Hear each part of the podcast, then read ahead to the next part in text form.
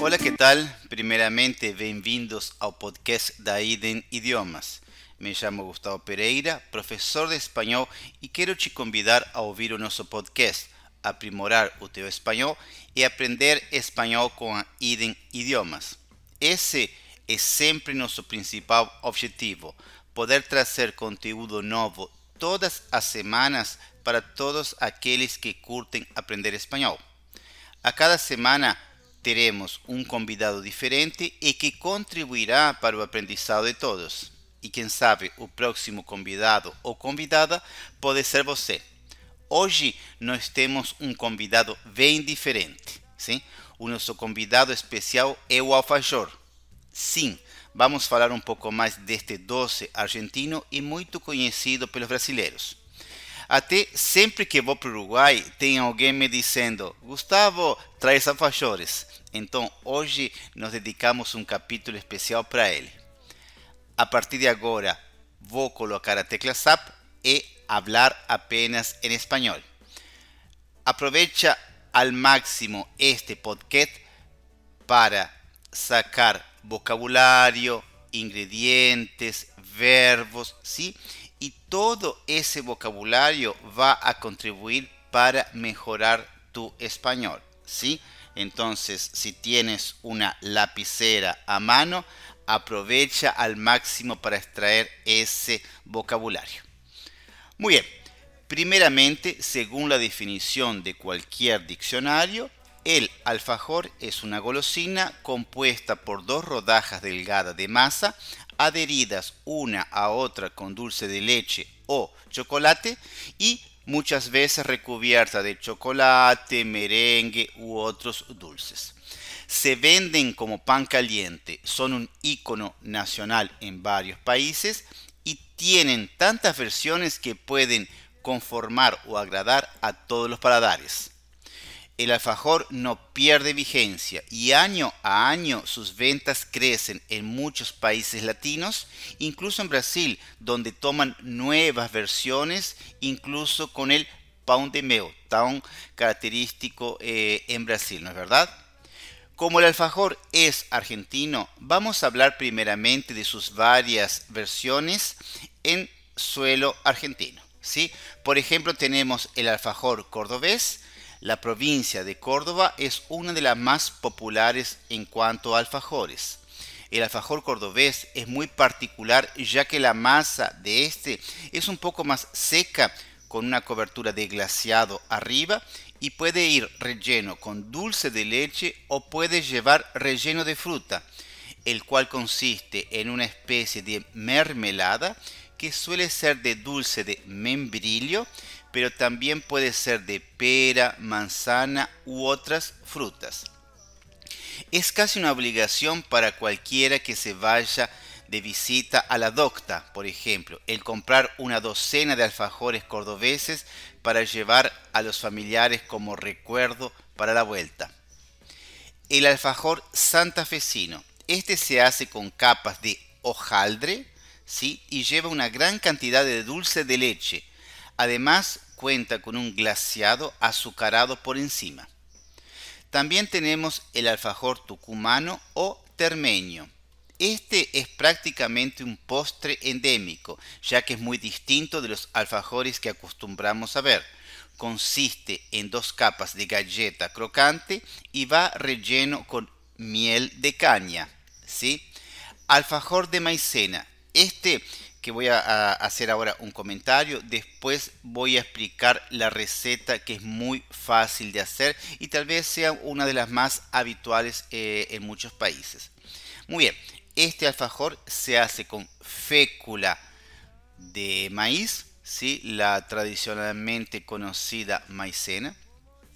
Las tapas tienen un color amarillo y suele ser una preparación más seca, con una masa que se desgrana con facilidad y una buena cantidad de dulce de leche como relleno. En el borde del alfajor también se pega, usando el mismo dulce de leche del relleno, una capa de coco rallado. ¿sí? El alfajor de la costa o mar platense. Estos se han vuelto cada vez más populares con el paso del tiempo. Suelen ser considerados la gama premium dentro de los alfajores y se caracterizan por una masa muy tierna y húmeda, un dulce de leche de la mejor calidad, el cual desborda con solo morderlo, ¿sí? Estos alfajores llevan un baño de chocolate y han sido probablemente el origen de los alfajores más populares del mercado, que hoy en día podemos encontrar en marcas como Milka o Terrabusi. Las marcas como Habana o Balcarce son dos de las empresas que más se conocen por fabricar y comercializar estos tipos de alfajores. Bien, ya que hablamos de los alfajores, vamos a los alfajores triples. Hoy en día todas las marcas de alfajores ofrecen una variedad triple, que no es otra cosa que un alfajor con tres capas de masa y por medio de estas dos capas de dulce de leche. Dos capas de dulce de leche. ¿Sí? Los primeros en crear esta variedad fue la fábrica Fantoche en la década de los 80 el alfajor en nuestros días. Hoy en día existe una gran industria del alfajor.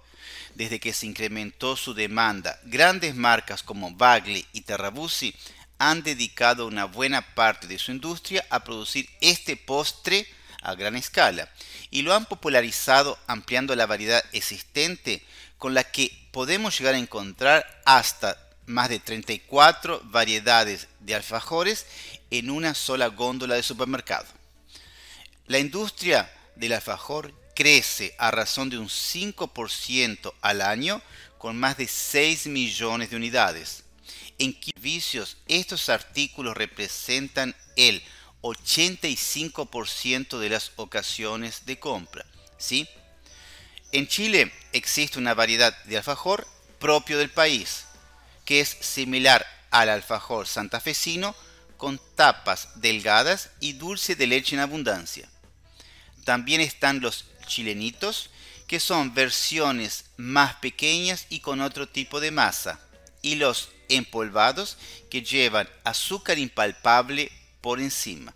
Mira la gran riqueza de vocabulario que te estamos trayendo en este podcast, ¿sí?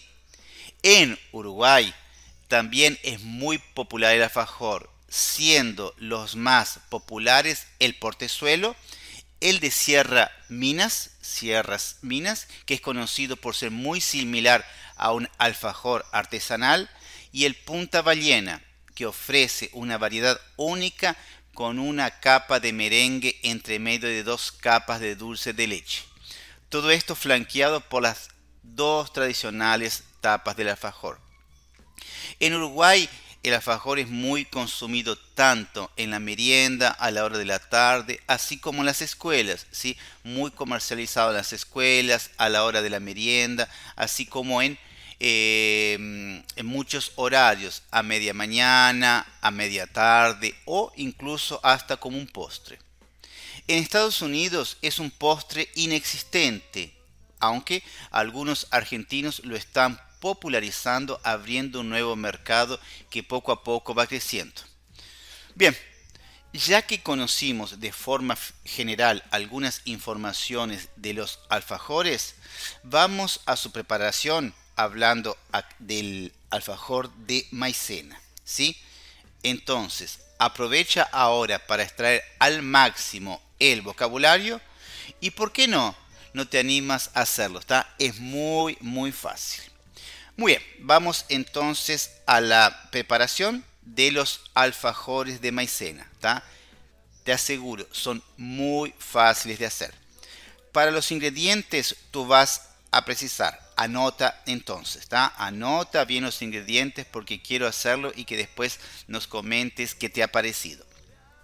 250 gramos de margarina, margarina o manteca a temperatura ambiente, 150 gramos de ayúcar, ¿sí? eso da casi una taza pequeña, 3 yemas, yemas de huevo, recuerda que son apenas las yemas, no precisas las claras.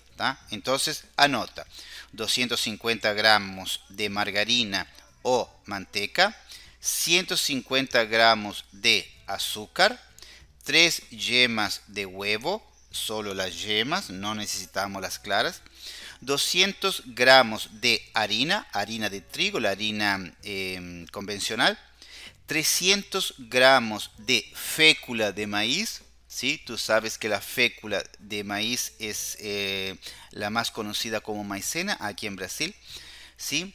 Dos cucharaditas de polvo de hornear, llamamos de polvo de hornear. ¿Qué sería ese polvo de hornear?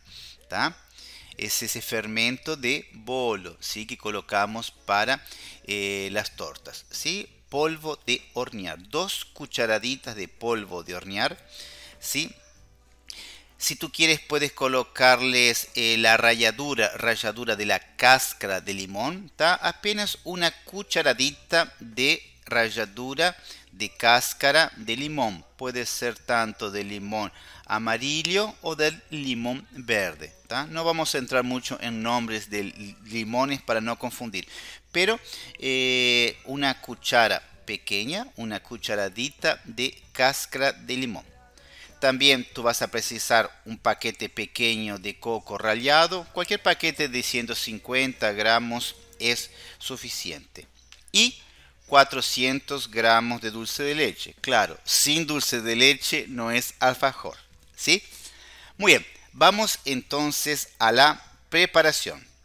En un recipiente mezcla la margarina o la manteca con el azúcar hasta obtener una crema suave. ¿sí? Para ello, la margarina debe estar a temperatura ambiente. A seguir, añade una a una las yemas de huevo e intégralas a la masa. ¿sí?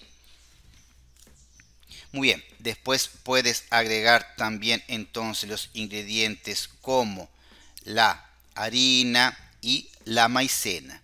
¿sí? Luego también puedes colocar la ralladura del limón e incorporar esta ralladura mientras sigues em, mezclando los ingredientes.